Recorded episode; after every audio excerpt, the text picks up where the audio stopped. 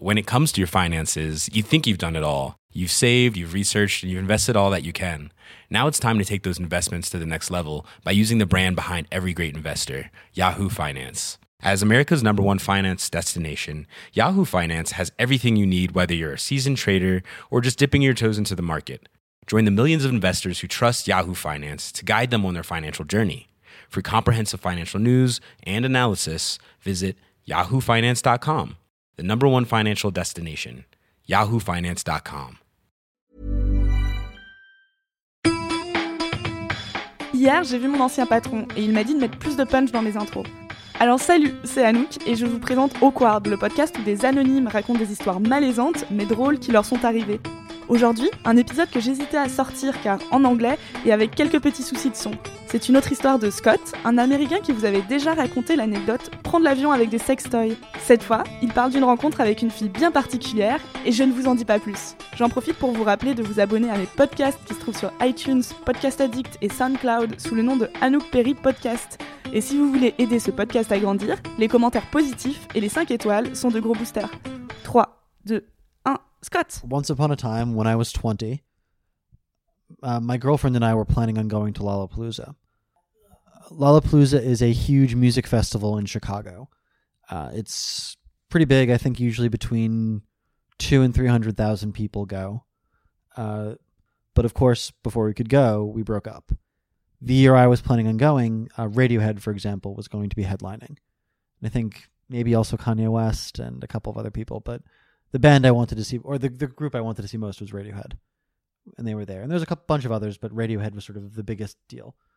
Uh, and I was going to go with my girlfriend, but we'd broken up, and she has her best friend lives in Chicago, so we were going to stay with her. I was student, I was poor, and it's extremely expensive. I think the tickets are three or four hundred dollars for the whole thing, and then of course it's extremely expensive to find a hotel. It was a nightmare.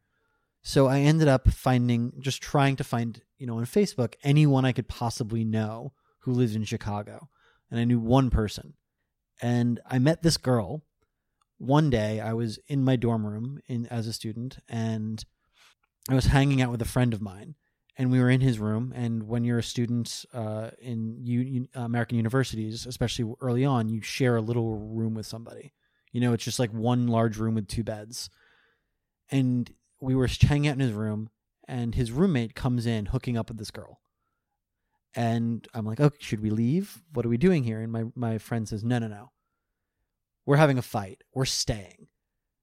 And I'm just like, okay, why why are we staying? And it's because so my friend's roommate was just he was a giant asshole and he would do weird shit like whip out his dick and start watching electroshock porn just because he wanted to be sort of like a famous story. He wanted to be that guy who did weird shit. And it was causing my friend crazy, just driving him crazy. And so they were having a fight and part of this fight now is me staying in the room while his roommate was hooking up with this girl. But he had set up a curtain at least so that we, you know, we didn't see anything. We were just there. And so he knew we were there and we could hear them having sex on the other side of the curtain. They were pretty drunk. Um, but at some point while they were having sex, they stop. The girl comes on the other side of the curtain. She's completely naked, looks at me and my friend, and says, He was making fun of my tits. What do you guys think?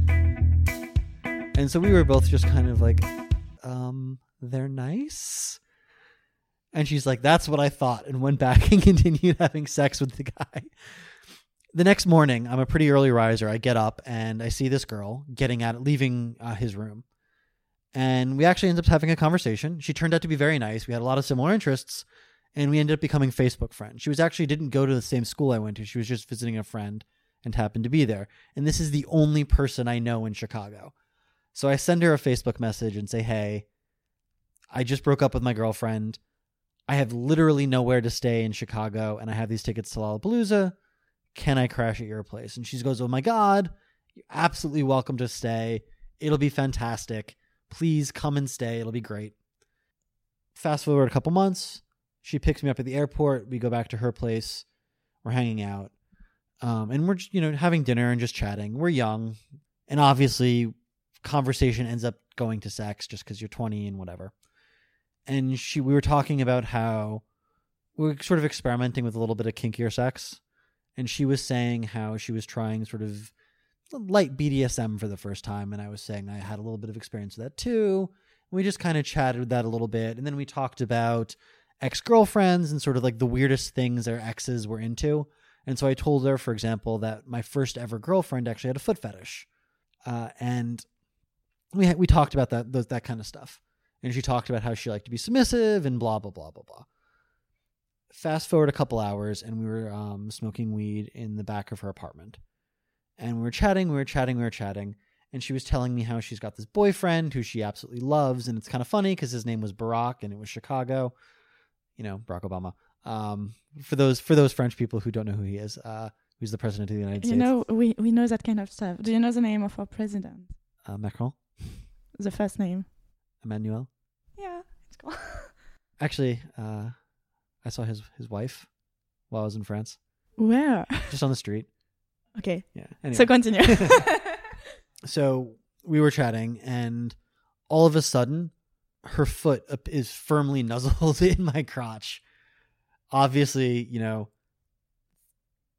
obviously coming on to me but i was very very very stoned at the time and i had no idea how to respond to this so i completely ignored it like the adult that i was and finally the conversation gets to the point where like the best place to kiss somebody for the first time if you're not going to kiss them on the lips and so we both, you know, were espousing philosophical theories. And then finally she says, Oh no, I don't believe you. You have to test it out. Prove to me that your theory is the best. So obviously, I kiss her in the place that I theorize. Doesn't matter where. Where was it? It, the clavicle, um, sort of the place where your neck meets your shoulder, is sort of like a, a flirty way to start a kiss over there. Um, I was 20, whatever. And we start making out you know, obviously one thing leads to another. We're kissing, whatever. And then 10, 15 minutes goes by and she pulls away and says, No, I can't do this. I love my boyfriend Barack too much. Keep in mind, they've only been dating for two weeks. And I'm like, Okay, whatever. That's nice. It's, you know, 4 a.m. I'm getting tired. I want to go to bed. Radiohead was headlining the next day. I want to be at the front of the stage. There was a bunch of other really good bands, I think. Bloc Party. I think the Kills were also playing. There was a bunch of stuff I really wanted to see. And we go back inside, we have a glass of water, and we start making out again. And then another 10, 15 minutes go by, and she pulls away and says, No, no, no, I can't do this. I love Barack just too much. And I say, Okay, that's nice, Maddie, which was her name. I'm going to go to sleep. So I jump on the couch, tuck myself in. She goes into her bedroom. She opens the door and says, Aren't you going to tuck me into sleep? And I say, No, go to sleep. And you didn't feel bad to uh, to want to have sex with a girl with a boyfriend? I mean, it, you know, she's an adult. I'm an adult. It's her decision. Like that's her her prerogative in a way. Like in the end, like long story short is no. but anyway, so she goes to bed. I wake up the next morning, and like I said, I'm a pretty early riser. I was sort of banging around her apartment for a while, and I have I don't know Chicago at all, so I have no idea how to get to this place. And this was sort of right before the era of smartphones, so we didn't really have maps on our phone in any capacity, and so you couldn't really just look things up. And Google Maps didn't exist, and so there was really no easy way to figure out how to get there. So I go to her bedroom, knock on the door, and she's like, "Oh, come in. I'm just getting ready." She was still in the bed, you know, under the covers and I'm just sort of standing there. And she said, Oh, just sit on the bed. You're making me nervous while you're just standing around. So I sit on the bed, and she throws over the covers, and she's completely naked. She grabs my hand and places them firmly on her tits. We start making out again, and one thing leads to another, and we obviously start having sex.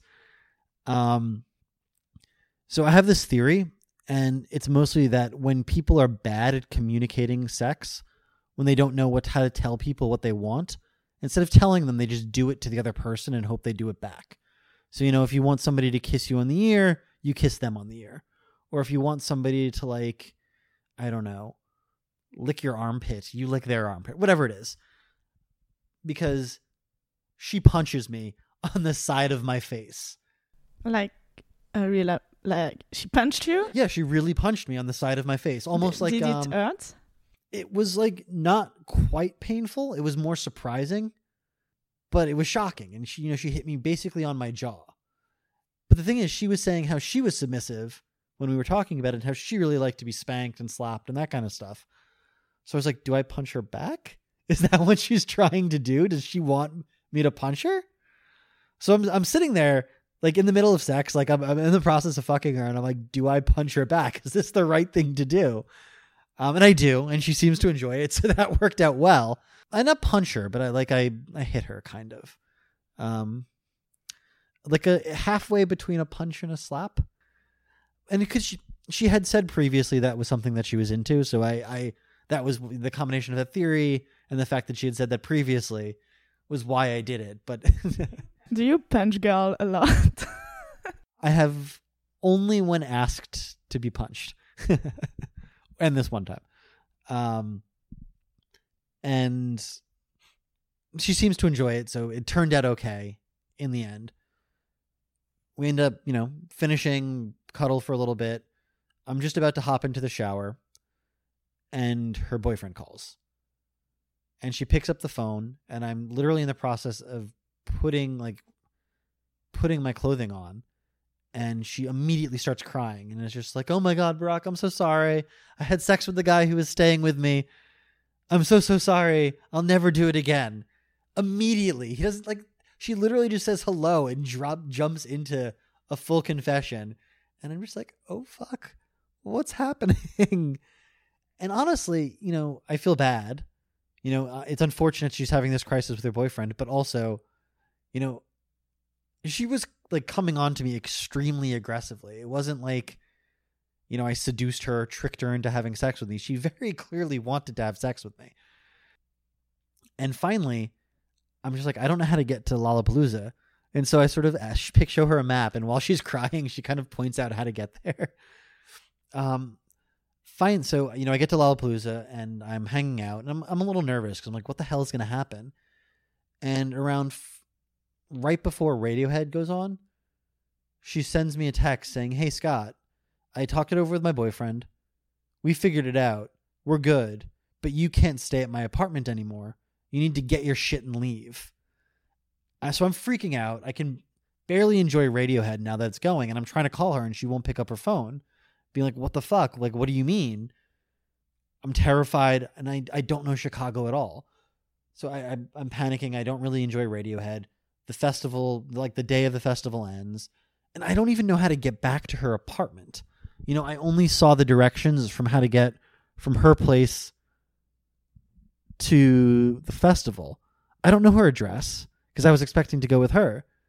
So i really only know her metro stop and only kind of.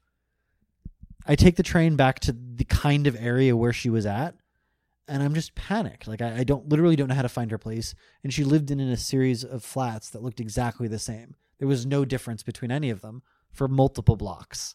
So I'm wandering around the streets of Chicago by myself with only twenty dollars, you know, a shitty flip phone, and a Teenage Mutant Ninja Turtles towel. That was it. Finally, at 4 a.m., she picks up and lets me into her apartment and I get my stuff and I end up sleeping in the lobby of the airport for the rest of the time. I know, and that was my that was my experience with Chicago. Do you have news from her since? Um, I honestly don't. I was vague. I kept up with her a little bit, but only because I was still friends with. So I actually ended up becoming friends with the guy she fucked. Barack. No, um, the guy she fucked, my my uh, friend's former roommate uh, I stayed friends with him or I stayed in touch with him, and he actually stayed in touch with her because I think they like sexted a lot. Uh, and he was sort of like, yeah, she broke up with Brock and like a week after that, or something like that, or two weeks after that. Yeah, no, it's big surprise, but I mean, that had been her mo, and also her uh, modus operandi. Sort of just that's generally how she was. She just didn't do that. And also, I forgot to mention when she picked me up from the airport when we were in the car together, she turns to me and says, "Scott, just so you know." If it had been any other time, we totally would have fucked. But I just started dating a guy and I really love him, so we're not going to have sex. And she said that to me in the car to her apartment. C'est la fin de Awkward. J'en profite pour rappeler l'importance du consentement. Donner des coups de poing dans la gueule de l'autre sans demander à l'autre s'il le veut, c'est clairement pas à conseiller. Et si vous voulez participer à un prochain épisode, envoyez-moi un mail avec votre histoire à l'adresse perry.anouk.gmail.com. Bisous When it comes to your finances, you think you've done it all. You've saved, you've researched, and you've invested all that you can. Now it's time to take those investments to the next level by using the brand behind every great investor, Yahoo Finance. As America's number one finance destination, Yahoo Finance has everything you need, whether you're a seasoned trader or just dipping your toes into the market. Join the millions of investors who trust Yahoo Finance to guide them on their financial journey. For comprehensive financial news and analysis, visit yahoofinance.com, the number one financial destination, yahoofinance.com.